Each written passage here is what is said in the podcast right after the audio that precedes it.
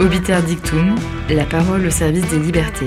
Bonjour chers auditeurs, nous avons la chance et le plaisir d'accueillir aujourd'hui maître Bertrand Perrier qui est avocat au Conseil d'État et à la Cour de cassation, c'est-à-dire les deux juridictions suprêmes situées euh, au sommet des deux ordres juridictionnels français, l'ordre judiciaire et l'ordre administratif.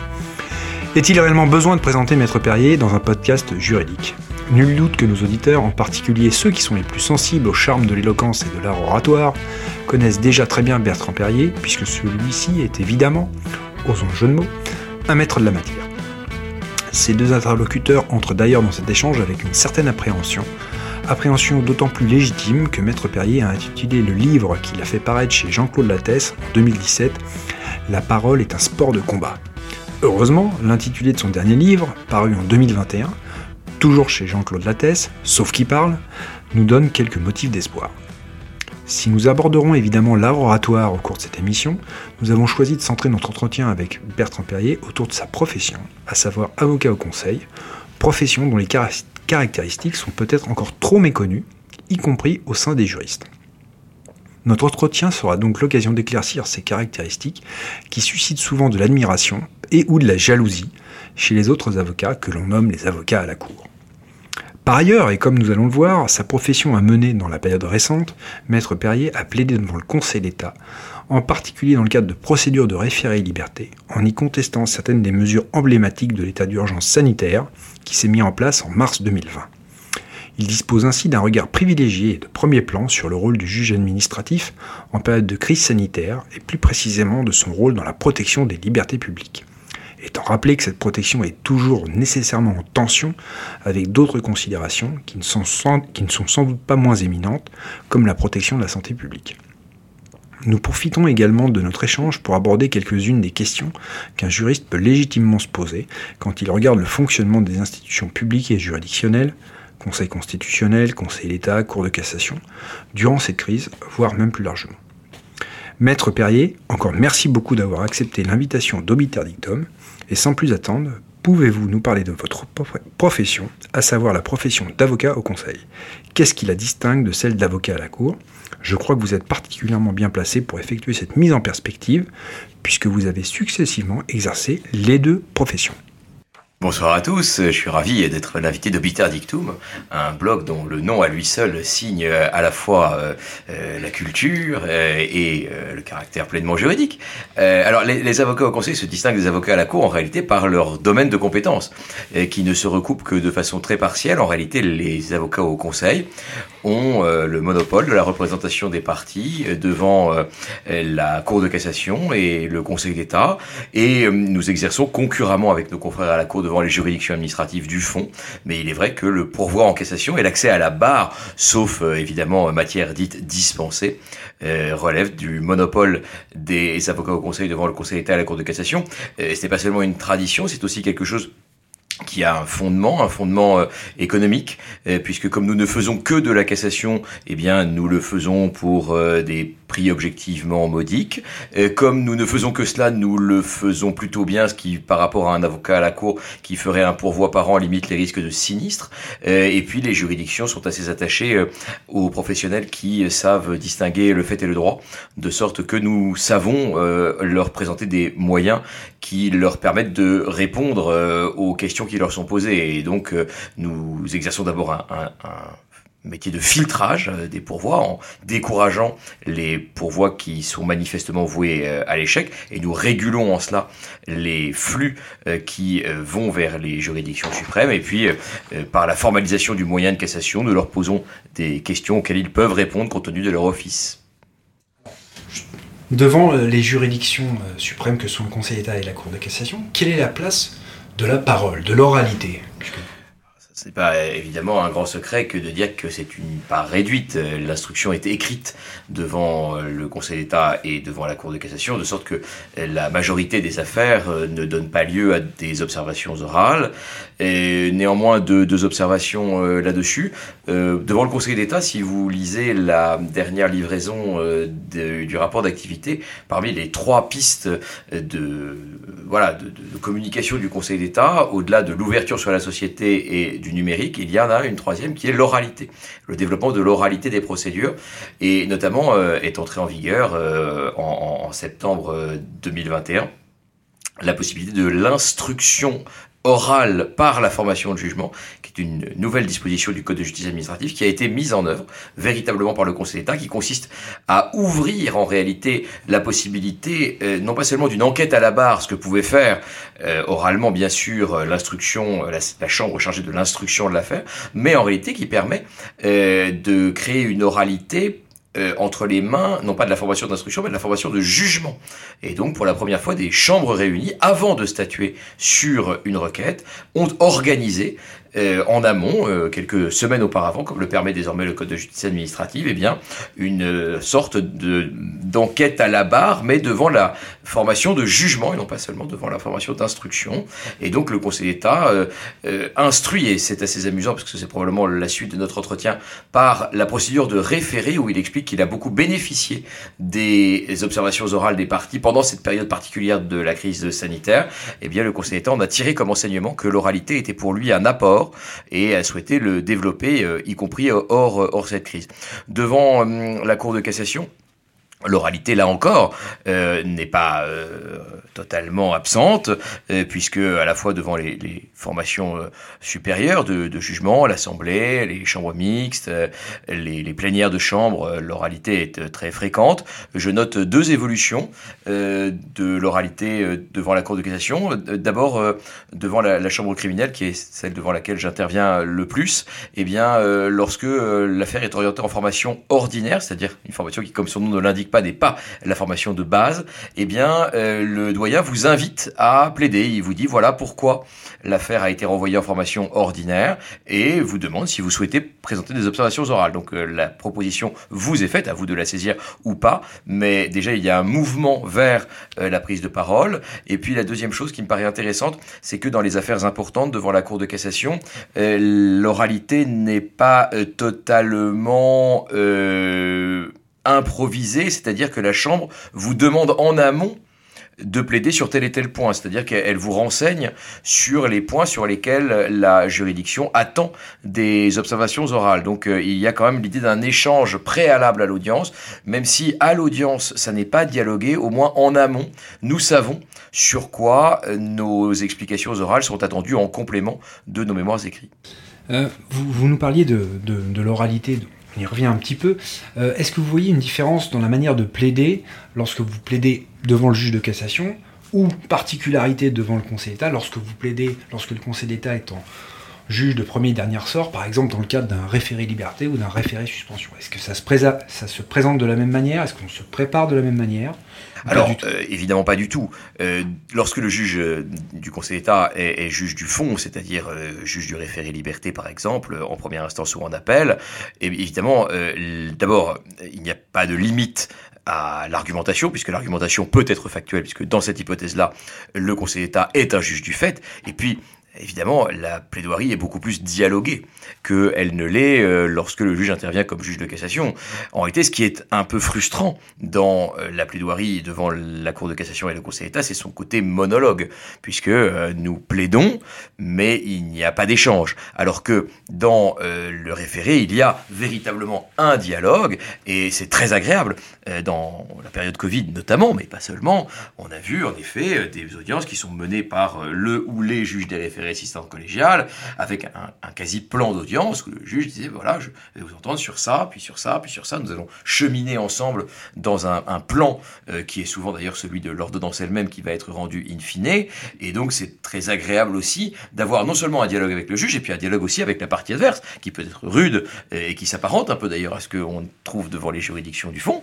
Mais euh, c'est vrai que là, il y a véritablement une oralité euh, plus libre que celle que l'on a euh, lorsque le juge statue euh, en, cassation, où on, part déjà avec un rapport, avec euh, des, conclusions d'avocat général si c'est devant la Cour de cassation, des conclusions de rapporteur public si c'est devant le Conseil d'État, et donc la prise de parole est, beaucoup plus formatée, beaucoup plus organisée, alors qu'elle est très foisonnante lorsque le juge cherche précisément à s'informer euh, dans le cadre d'un référé, parce qu'en réalité, dans le cadre d'un référé, euh, la, euh, la prise de parole est, quasiment dès le début de la procédure, alors que lorsque on intervient à, l'audience de cassation, en réalité, il y a eu en amont toute une phase d'instruction qui fait que l'oralité vient peut-être éclairer quelques points qui resteraient obscurs, mais bien souvent, le juge est informé au moment de l'audience de cassation, alors qu'il cherche à s'informer lorsqu'il est juge des référés. On s'arrête 5 minutes sur la période peut-être Covid pour voir euh, les, spécificités de, cette période euh, vis-à-vis de l'oralité et des débats devant le juge. Sur la, période Covid, bah, c'est essentiellement une question euh, d'organisation, c'est-à-dire que le Conseil d'État qui arrivé au cœur de l'actualité pendant cette période de façon absolument incroyable. Cette institution qui était euh, finalement euh, connue des juristes seuls euh, avant la, période Covid est devenue le centre de toutes les attentions, puisque du fait du référé liberté ou du référé suspension, il est devenu en prise directe avec l'actualité, et on, sait que le Conseil d'État a pris dans cette période-là une ampleur absolument incroyable, parce qu'il a su aussi mettre en œuvre une organisation remarquable. Euh, l'honnêteté oblige à dire que le Conseil d'État euh, a, su euh, mettre en œuvre d'un point de vue organisationnel quelque chose de totalement nouveau qui lui a permis de répondre aux, demandes multiples dont, il a été dont il l'objet. Songez que sur l'année 2020, il a rendu 850 ordonnances de référé en lien avec le Covid c'est quand même absolument euh, exceptionnel, euh, avec une rapidité, euh, une unité de jurisprudence. Je ne dis pas que la jurisprudence était irréprochable sur le fond, et on y reviendra peut-être, mais en termes d'organisation, force est de constater que le Conseil d'État a été vraiment remarquable dans cette période. C'est la fameuse task force. oui, c'est la task force, avec les présidents de chambre. Les présidents bah, En réalité, il y avait dans la task force, évidemment, le président de la section du contentieux, Jean-Denis Combrexel, les présidents adjoints, les présidents de chambre et quelques euh, euh, assesseurs euh, de chambre dont on voyait bien qu'ils étaient fléchés pour devenir président de chambre. Certains le sont devenus depuis. Je pense à Frédéric Eladjidi qui est devenu président de chambre alors qu'il était simplement assesseur au moment du, Covid. Mais on a bien compris, à force de le voir désigné pour être juge des référés, qu'il avait les faveurs de l'institution et donc de fait quelques mois plus tard, il est devenu président de chambre. Donc il y avait, il y avait cette task force parce que, en réalité, ce qu'il faut bien comprendre dans, dans, les référés, c'est que bien sûr, il y a un juge unique qui les tient, pour la plupart. Hein, euh, certains ont été tenus en collégialité, mais fort peu. Mais derrière, le risque aurait été que la jurisprudence tire à et à dia, et que en fonction du juge sur lequel on tombe, eh bien on aurait une solution dans un sens ou dans une autre.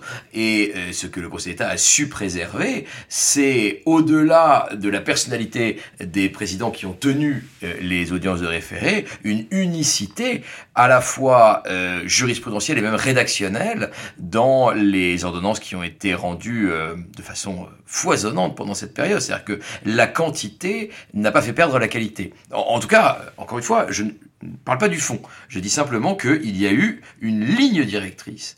Euh, il y a eu un, formalisme, ne serait-ce que dans les rédactions, que l'on a retrouvé d'ordonnance en ordonnance, alors même que leur signataire n'était pas le même, mais on sait très bien qu'en réalité, il y a eu sous euh, l'apparence de l'unicité du juge, une collégialité qui s'est mise en œuvre très forte, euh, et que toutes les ordonnances ont été relues et re-relues par les présidents adjoints, par le président de la section du contentieux, assurant ainsi une homogénéité des solutions au-delà de la diversité des hypothèses et des, euh, rédacteurs.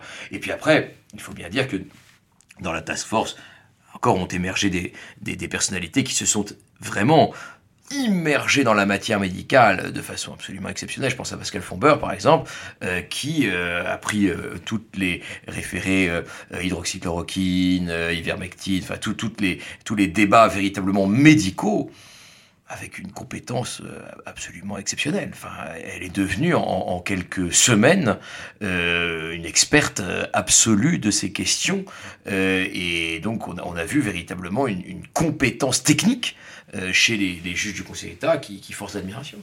Hein, euh, objectivement, la Cour de cassation, pendant la période Covid, alors la réalité oblige à dire que euh, la Cour de cassation n'a pas les mêmes offices que le Conseil d'État, donc n'intervenant que comme juge de cassation, euh, et évidemment, elle, n'est pas aussi en prise directe avec l'actualité que l'est le Conseil d'État.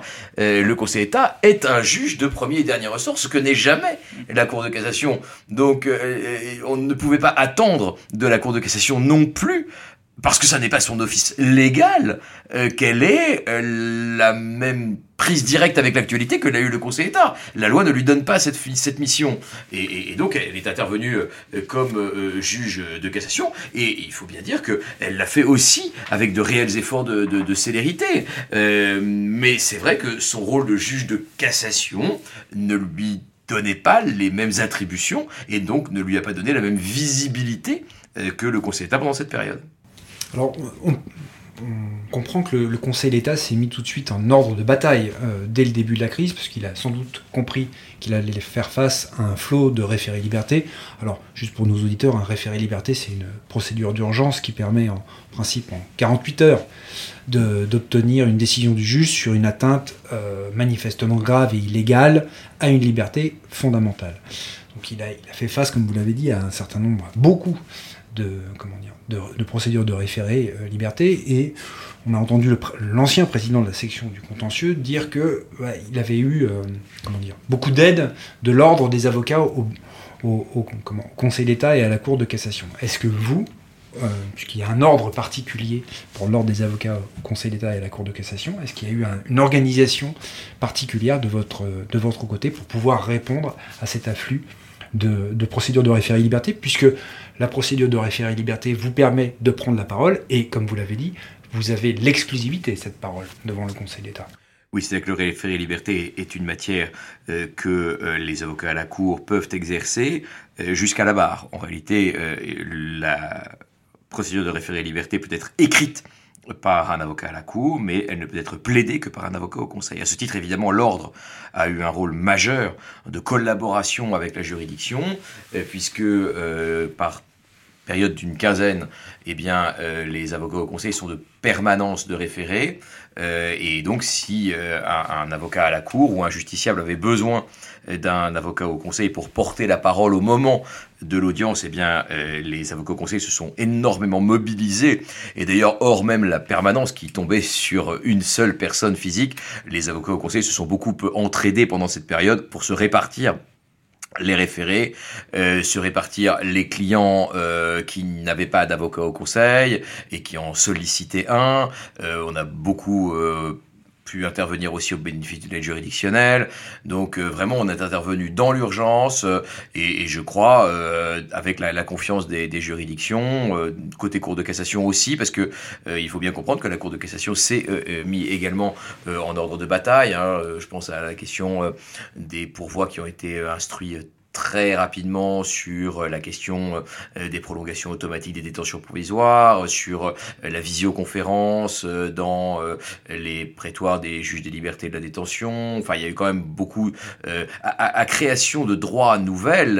évidemment, eh bien répond une jurisprudence nouvelle également. Et il faut bien dire que le caractère inédit de la situation a engendré des législations inédites et notamment une législation par ordonnance qui a été foisonnante. Et donc, bah, les ordonnances donnent lieu à un double le contrôle. Hein. C'est-à-dire que l'ordonnance est contrôlée par le juge administratif et sa mise en œuvre concrète par les juridictions, notamment pénales, euh, a été contrôlée par, euh, par la Cour de cassation. Euh, et, tout cela, c'est vrai, avec une mobilisation sans faille des avocats au Conseil. Il y a un lien très très fort entre les juges et les avocats. J'ai plusieurs fois, à la fois des, des, magistrats de l'ordre administratif, hein, des, des, conseillers d'État, des conseillers à la Cour de cassation, président de la, Chambre criminelle, le président Soulard, qui a été extrêmement réactif, extrêmement disponible euh, pour euh, qu'on arrive à, porter très vite à l'audience des, questions euh, nouvelles, inédites, liées à, la situation du, du, Covid et de la crise sanitaire. Donc non, on a trouvé des interlocuteurs extrêmement mobilisés, d'un côté comme de l'autre, côté Conseil d'État, côté Cour de cassation. Chacun avec les contraintes liées à son rôle spécifique, mais c'est vrai que l'ordre, d'une façon générale, tous les confrères se sont mobilisés pour que euh, la, justice soit rendue euh, dans des délais raisonnables. Alors c'est vrai que le délai de 48 heures que vous évoquiez tout à l'heure n'a pas toujours été respecté, mais il ne s'impose pas non plus au, Conseil d'État, mais malgré tout, euh, on avait des, ordonnances de référé en ouais, une dizaine de jours, voilà, en général, et c'est quand même très important que on, puisse savoir sur quel pied danser sur des questions de liberté fondamentale qui sont essentielles pour nos concitoyens. Alors justement, abordons un peu le fond de la matière de ces, référés.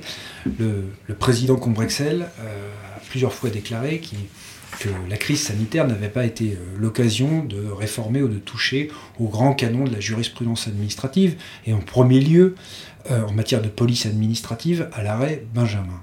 C'est-à-dire que le, juge administratif continue à faire son contrôle de proportionnalité qu'il fait depuis euh, de très nombreuses années. Est-ce que vous partagez cet avis? Ah, le, Conseil d'État, euh, il suffit de regarder le nombre d'ordonnances de rejet, le nombre d'ordonnances d'annulation euh, ou, d'invitation à, prendre un, comportement particulier pour l'administration. La, quasi-totalité des référents ont été rejetés. Attention toutefois à ne pas confondre euh, les motifs et le dispositif, euh, parce que beaucoup euh, de décisions ont été des décisions de rejet, certes, mais on trouvait dans leurs motifs des raisons de quasi-injonction donnée à l'administration, c'est-à-dire qu'on ne rejetait le référé liberté que euh, connaissance prise de l'engagement pris par l'administration d'adopter tel ou tel comportement. Donc euh, il ne faut pas euh, que le côté un, peu abrupt des statistiques qui donnent une immensissime majorité de rejets cache ou dissimule le fait que sur le fond, les ordonnances ont souvent été assez prescriptives pour l'administration, c'est une première chose. Et puis il faut bien comprendre aussi que, indépendamment de l'ordonnance elle-même, il y a eu l'audience. Et qu'à l'audience, euh, le juge a pu inviter très fermement, parfois, l'administration à adopter un certain nombre de comportements. Donc euh, il n'y a, pas eu véritablement un, blanc-seing euh, dans les ordonnances de référé. il est certain que d'État n'a pas mis excessivement de bâtons dans les roues au pouvoir public pendant cette période, qu'il a fait en sorte que voilà, il y a une conciliation entre diverses libertés fondamentales, la liberté d'aller et venir, la liberté euh, de réunion, euh, la liberté de culte, euh, la liberté d'expression, avec une autre liberté qui est le droit à la santé. et donc, cette conciliation, à certains égards, a parfois été un peu coulante, pas sur tout, mais... voilà, sur la, la, détention provisoire, il y a eu effectivement quelques décision, enfin une décision qui, qui, nous allons y revenir, nous allons y revenir, qui à mon avis n'est pas défendable, euh, mais pour le reste, euh, je ne pense pas qu'il y ait eu un, scandale absolu dans les décisions qui ont euh, parfois accompagné les, les, déconfinements, les ont accélérés dans, certaines hypothèses.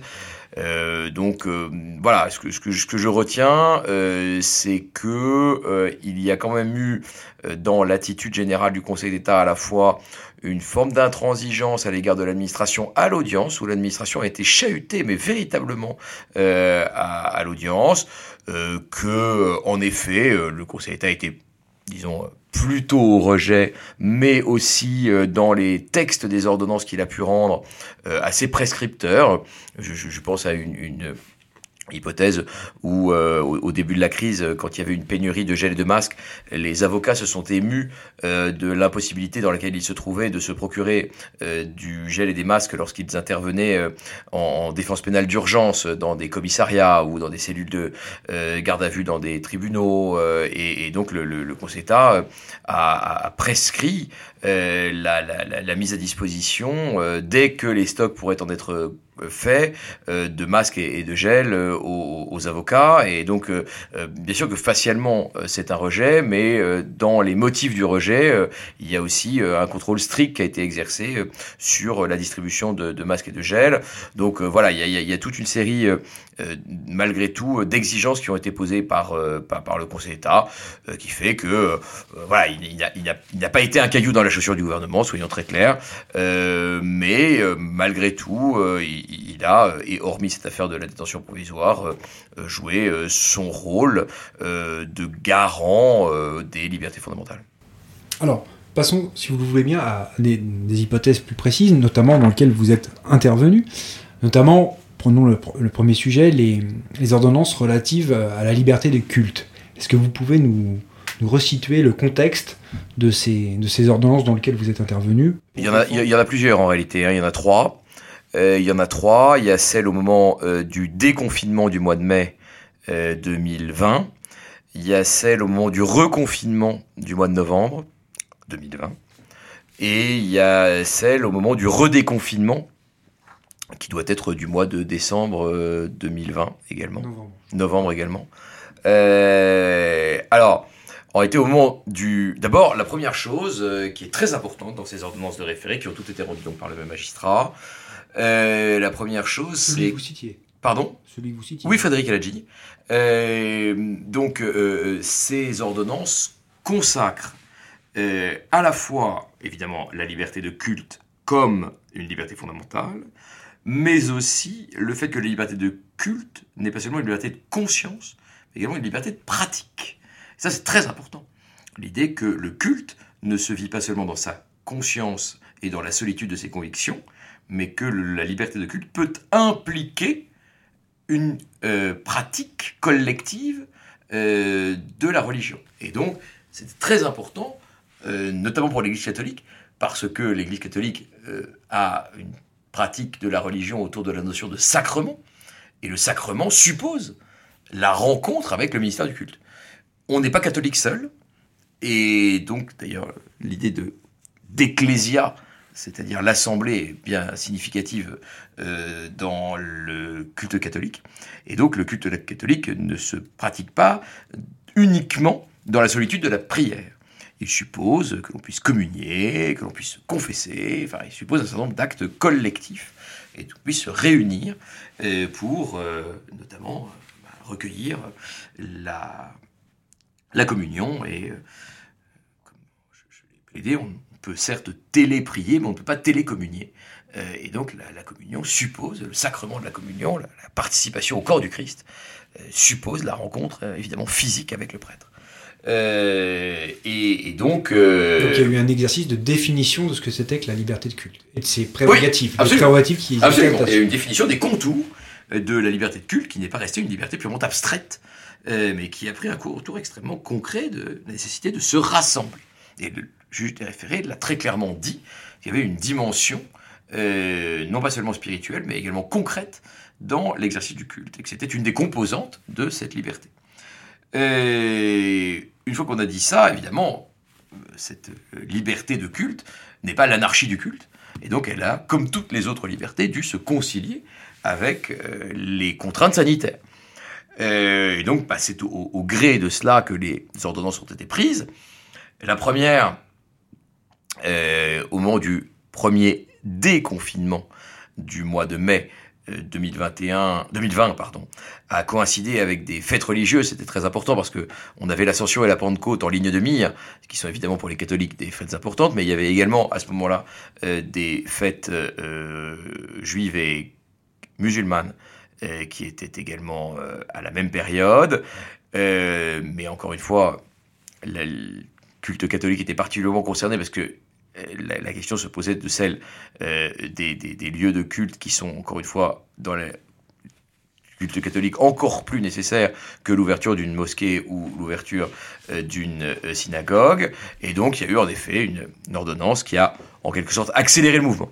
C'est-à-dire que le mouvement était déjà au déconfinement et le juge des référés a considéré que le tempo qui avait été défini pour le déconfinement des lieux de culte était trop lent et donc que la situation sanitaire permettait euh, que euh, on aille un peu plus vite dans le euh, déconfinement, ce qui a été le cas. Donc une nouvelle décision qui a été prise pour que les, pouvoirs publics se concertent avec les représentants des cultes pour parvenir à une réouverture plus rapide. Ça, c'est la première chose. La deuxième ordonnance était au moment du, du reconfinement, où euh, les cultes ont été donc fermés, et euh, un certain nombre de représentants euh, des, cultes ont protesté contre cette fermeture, et le juge des a tenu malheureusement là-bas en disant que voilà, il n'y avait pas la possibilité euh, de, de, faire échapper euh, les, lieux de culte à ce moment-là, compte tenu de la situation sanitaire, euh, à la fermeture. Donc ça, c'est une deuxième ordonnance. Et puis, il y en a eu une troisième au moment du redéconfinement, où vous vous souvenez peut-être que le texte était un peu stupide, puisqu'il créait une jauge euh, de participants possibles à une cérémonie religieuse, non pas en fonction de la superficie de l'édifice, mais euh, abstraitement. Et donc évidemment, c'était complètement idiot. Et, alors là, c'est là que c'était amusant parce que le juge des référés n'a pas attendu de voir arriver des milliers et des milliers, ce dont on le menaçait de requêtes en référé. Il en a pris une, il l'a audiencé un samedi, et euh, il ça ne faisait pas un pli. Euh, il a contraint à avoir une jauge qui soit euh, en proportion de la surface et non pas une jauge absolue, parce que 30 fidèles à Notre-Dame de Paris et 30 fidèles dans une église de campagne, c'est pas pareil en termes sanitaires. Donc euh, le texte était évidemment indéfendable et le juge a très vite pris l'audience. Il l'a prise vraiment en, 48 heures pour le coup, je pense, peut-être même 24 heures, pour aussi tarir le flot qui allait arriver des euh, requêtes et, donc faire en sorte que la, jauge soit fixée en, fonction de la, superficie. Donc, euh, donc voilà, il y avait plusieurs choses évidemment qui étaient très, très intéressantes dans, ces référés. Euh, il y avait évidemment juridiquement, bien sûr, la, question de la motivation, que je vous ai expliqué tout à l'heure sur les contours de la liberté. Après, il y avait la question des requérants. C'est toujours euh, tout à fait intéressant de savoir qui est, requérant. Et, forcé de constater que dans le premier référé, eh bien, les requérants n'ont quasiment été que des catholiques intégristes. Si j'ai bien lu les, certaines descriptions de, ces audiences, il y a eu certaines passes d'armes entre euh, le représentant de, l'État, qui s'appelle Madame l'Église. Ça ne s'invente pas, elle, a tout subi, la pauvre. on a dit il faut mettre l'Église au milieu du village, c'est affreux. Euh, mais si j'ai bien lu les, les retranscriptions d'audience, sur certaines, je crois que c'était la seconde, on lui a demandé, enfin le, président de séance lui a demandé si, par exemple, la jauge de 30 personnes ou si les mariages étaient autorisés. Euh, et elle n'a pas su répondre. Est-ce que, honnêtement, est-ce que vous avez vu ça? Parce que vraiment, je me suis dit, sur des questions aussi vitales, comment il est possible que le représentant de l'État arrive à une audience de référé liberté avec des trous béants comme ça? Dans, le retranscrit de l'audience, il dit que la réponse est arrivée une heure et demie plus tard. la réponse était oui. Euh, non, c'est en partie injuste. D'abord, euh, que l'Église euh, a, beaucoup mérité de la République pendant cette période, il faut bien dire.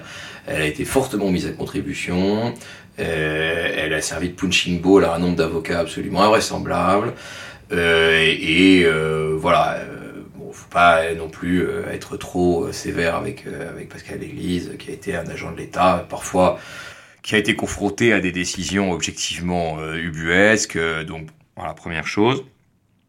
Deuxième chose, c'est que les catholiques sont des gens très mal élevés. Euh, c'est que ces gens se sont tenus à l'audience d'une façon absolument invraisemblable. Moi, j'étais très surpris. Moi, je pensais que ça allait être des audiences extrêmement feutrées avec des gens tout à fait sages et polissés. Pas du tout. C'est des gens absolument insupportables. Ils prennent la parole n'importe quand, n'importe comment. Le président a dû les rappeler à l'ordre de façon extrêmement dure, mais parce qu'ils se tenaient très mal. Ils prenaient la parole à tort et à travers, euh, sans aucun ordre. C'était des audiences euh, assez potages d'ailleurs, parce qu'ils se connaissent tous évidemment, en dépit de leur querelle de chapelle, pardon pour le jeu de mots. Mais alors, ils se connaissent tous. C'est à qui mieux mieux euh, de la... et donc ils ont tous la, langue plutôt bien pendue par ailleurs. Et donc c'était des audiences assez divertissantes. Euh, et donc euh, d'une grande oralité alors pour le coup. Euh, et non, la, question des mariages, effectivement, non, elle n'a pas, elle a pas été, elle, a, répondu assez rapidement. Après que la réponse soit pas satisfaisante, c'est autre chose. Mais non, il y a eu un débat qui était de bonne tenue et on peut pas dire que le, ministère se soit ridiculisé à l'audience, c'est pas vrai. Très bien. Et alors j'ai pu comprendre là aussi qu'il y avait des, problématiques sur l'égalité de traitement. on, traitait différemment le sujet des, églises, d'autres d'autres lieux de rencontre, comme par exemple les magasins de bricolage. Et si j'ai bien, si j'ai bien lu, c'est quand même bien le moins. Si j'ai bien lu euh, les retranscriptions d'audience, vous, vous, aviez dit, vous avez dit, mais là je parle sous votre contrôle, que euh, l'État préférait les perceuses à l'hôtel. Est-ce que c'est vrai? j'ai peut-être dit ça. Non. en, réalité, je crois que on a beaucoup dit ah mais alors on laisse les, les, magasins de bricolage ouverts et, les cultes fermés. Justement, ce, qui, a quand même été mis en avant dans, dans toutes ces ordonnances aussi, c'est que parmi les libertés fondamentales, dans la conciliation et donc inévitablement la hiérarchie qui en était faite, bah, la liberté de culte était quand même supérieure à la liberté du commerce et de l'industrie. Et fort heureusement, nous sommes des êtres euh, de spiritualité et pas seulement des êtres de consommation. Et donc je crois malgré tout que de ce point de vue-là, euh, les référés ont été très satisfaisants euh, dans l'idée que... Euh, de hiérarchisation des libertés. Oui Bah oui La vie éternelle n'est pas équivalente à une perceuse. Une perceuse, ça se rachète, la vie éternelle, c'est une fois. Tout à fait.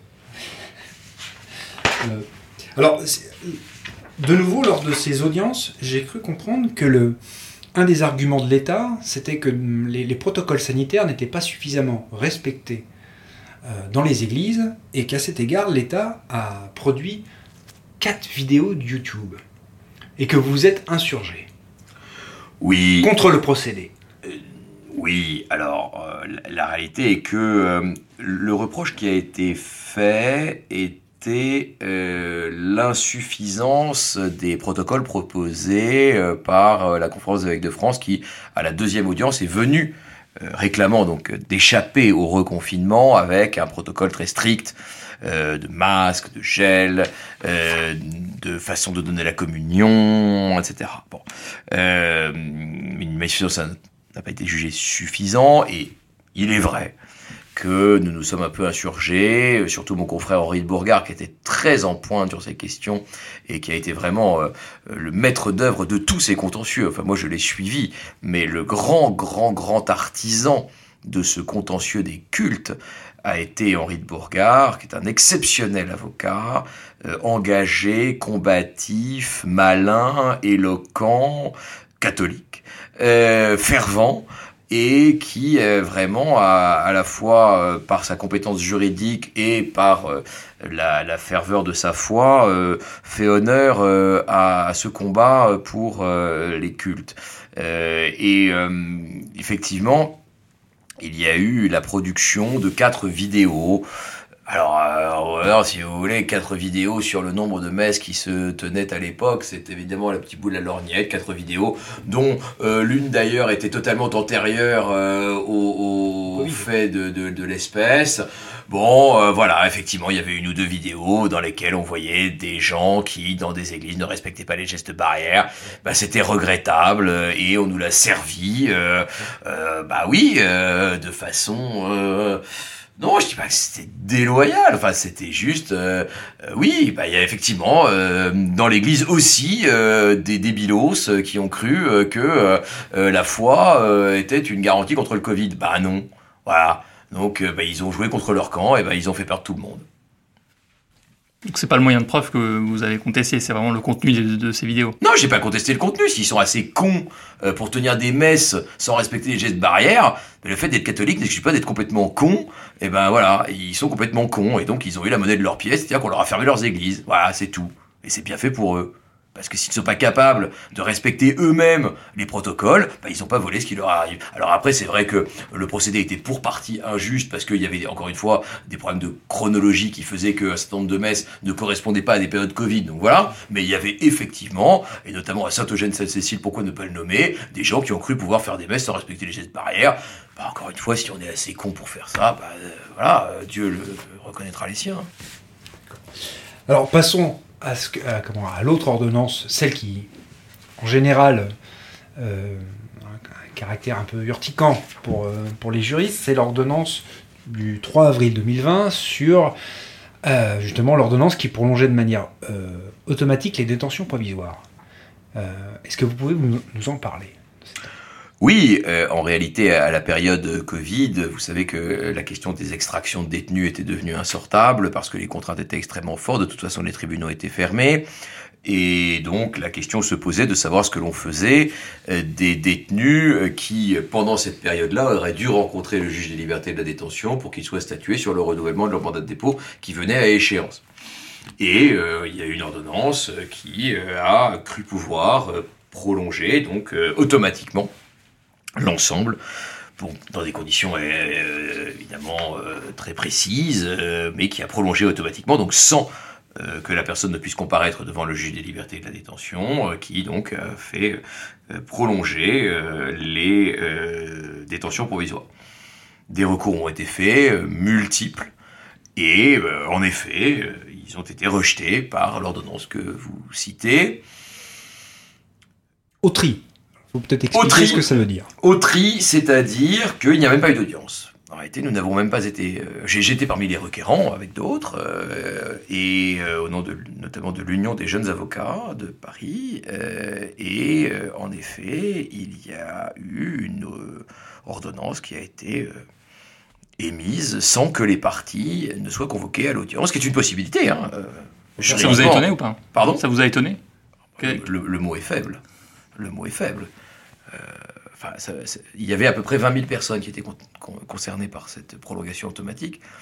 Quand 20 000 personnes qui devraient passer devant le JLD euh, se trouvent euh, incarcérées et prolongées euh, par l'effet de la signature d'un ministre, c'est quand même assez étonnant comme processus, et on y reviendra peut-être, mais in fine, le Conseil d'État considérait que c'était illégal. Mais bien trop tard, il est arrivé bien après la bataille, puisque sa décision au fond euh, date de mars 2021, à une époque où tout ça, tout ça n'est plus en, ligne, en, mise en œuvre. Donc là, pour le coup, le Conseil d'État est arrivé après la bataille au fond, et lorsqu'on il aurait pu arriver vraiment à, point nommé, euh, c'est-à-dire sur le référé, j'étais sidéré, sidéré. J'ai reçu l'ordonnance, je ne croyais pas mes yeux. Enfin, l'idée que l'exécutif puisse se substituer au judiciaire pour prolonger automatiquement 20 000 détentions provisoires était euh, invraisemblable. Oui, j'étais euh, consterné. Je suis toujours. Hein. cette décision est. Euh, Mais c'est un double loupé politique et juridique, du coup. Oui, je crois. Bah, c'est un loupé. Le Conseil d'État l'a reconnu lui-même, puisque au fond, il, a annulé. Donc, euh, et, je crois que c'était. Oui, il, l'a fait suite à une décision du Conseil constitutionnel euh, qui a déclaré oui. l'ordonnance inconstitutionnelle au regard de l'article 66 de la Constitution. Euh, honnêtement, c'est un, un loupé sur le fond et sur la forme. Enfin, je n'hésite pas à le dire. Voilà, je, pense que je ne suis pas le seul à le penser. c'est un loupé sur le fond parce que la, décision euh, n'est pas correcte euh, juridiquement, en tout cas je le crois. Et puis c'est un loupé sur la forme, ne pas, ne serait-ce que organiser une audience. évidemment. Euh, pour cette question. Parce que le juge administratif n'est pas habitué à avoir la liberté en direct, si j'ose dire, des détenus, enfin de personnes privées c'est assez. pas très, non, mais le juge administratif intervient beaucoup en matière pénale malgré tout, et notamment dans la période Covid. Il y a eu beaucoup de décisions sur les visioconférences en matière pénale, sur la cour d'assises, etc. Donc le juge administratif est tout à fait familier de la procédure pénale. Euh, simplement, euh, là, c'était. Euh, bien, bien, bien sûr, hein, pratiquement, ça aurait effectivement. Peut-être posé des, difficultés. Hmm. Enfin, c'était impossible de se dire que les détentions étaient prolongées par le ministre. Enfin, c'était fou. Euh, je, Non, je, crois que c'est... Aujourd'hui, euh, je crois qu'on peut le dire, même au Conseil d'État, certains reconnaissent que c'est un raté. Alors, la Cour de cassation s'est prononcée aussi sur ce, sur ce point-là. Elle n'a pas censuré le texte. Euh, elle a fait quelque chose que les juristes appellent une interprétation neutralisante. C'est ça. constructive, mhm. c'est-à-dire qu'en fait elle a réécrit le texte, mhm. euh, mais elle ne l'a pas censuré non plus. Non, mais, bon, mais elle en a ôté le venin par euh, une interprétation qui permettait de facto, euh, enfin qui exigeait en réalité le réexamen de la situation du détenu par le juge. Donc, elle l'a fait à l'aune de l'article 5 de la Convention européenne des droits de l'homme pour aller. Oui, bien sûr, mais article qui était visé dans les requêtes qui avaient été déposées devant le Conseil d'État. Donc le Conseil avait tous les moyens de, faire la même chose euh, à une époque où euh, c'était vraiment euh, utile pour les, pour les détenus. Mais en même temps, Alors, évidemment, tout le monde met en évidence cette ordonnance parce qu'elle est particulièrement contestable. Malgré tout, c'est une sur 850. hein. Donc voilà, il y a eu 850 ordonnances Covid sur l'année 2020. Euh, bah il y a eu celle-là. Et, et selon vous, c'est la seule qui pose vraiment difficulté Ouais, ouais, ouais. Toutes les autres, euh, on peut ne pas être d'accord, On peut les discuter on mais- peut les discuter, mais euh, voilà, a- on, on peut en débattre dans un sens ou dans un autre. Celle-là, franchement, elle a du mal à passer. D'ailleurs, au fond, c'est l'ordre des avocats euh, au Conseil d'État et à la Cour de cassation qui a contesté Oui, bien sûr. Bien sûr. C'était quand même la restauration des lettres de cachet. Enfin, depuis quand l'exécutif euh, embastille-t-il les gens? Ah, c'est impossible. Et que, depuis quand est-ce que euh, on, se dispense d'un contrôle juridictionnel sur la prolongation d'un mandat de dépôt? C'était fou. Donc, hormis ce- cette tâche, on Hmm. peut le dire, vous considérez que le Conseil d'État a plutôt assuré son rôle Oui, je, je, je le, je, je le considère. On Euh, le considère, enfin, on le considère aujourd'hui comme, on emploie souvent cette expression de gardien des libertés publiques. Sans doute, il n'a pas été originellement ça, mais enfin bon, avec les années, euh, même les siècles, Non, non, il, est devenu. a, il, a, il a joué ce rôle. Euh, c'était un gardien assez accommodant, mais c'était un gardien tout de même. Euh, après, euh, l'idée, évidemment, c'est que euh, il n'y ait pas d'effet cliqué dans les pertes de liberté et que tout ce que nous avons abdiqué en période Covid, nous le regagnions hors, hors période Covid, qui n'est pas un effet d'hystérésie, c'est-à-dire que les conséquences survivent alors que la cause aurait disparu. Maître Perrier, euh, merci beaucoup pour cet entretien. Euh, vous nous avez éclairé euh, du fonctionnement du Conseil d'État et de ses, de ses procédures durant la période de, de crise sanitaire. Ce fut extrêmement instructif. Et nous en remercions. Merci Merci vous. beaucoup. Clap de fin, n'hésitez pas à vous abonner et évidemment à attribuer 5 étoiles à ce podcast.